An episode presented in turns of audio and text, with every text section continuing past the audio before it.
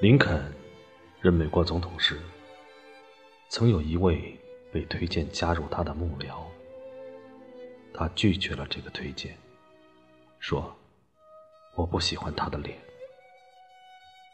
又补充了一句：“每个年过四十的男人，都该为自己的脸负责。”故事前半段的细节，在传述中千变万化，但后一句话流传下来，为人津津乐道，几乎成为中年男人的警示钟。可别用四十年，把自己活出面生横肉。那位被林肯拒绝的仁兄，的确相貌丑陋。可关键在于他为人也难称善。总之，他的外表与性格如此一致，实在不好接受，故而林肯才有此言。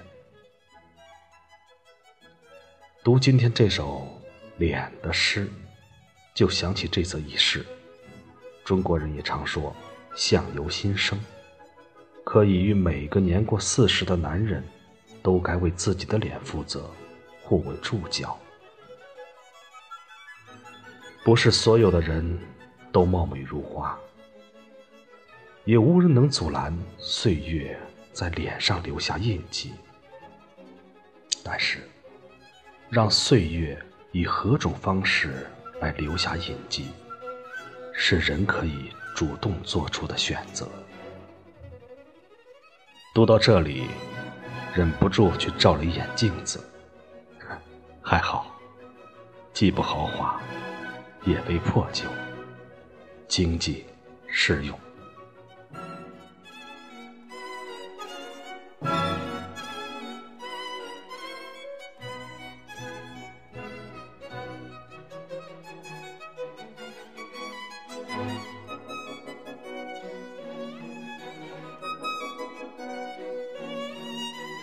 聆听前苏联诗人扎波洛斯基论人脸的美。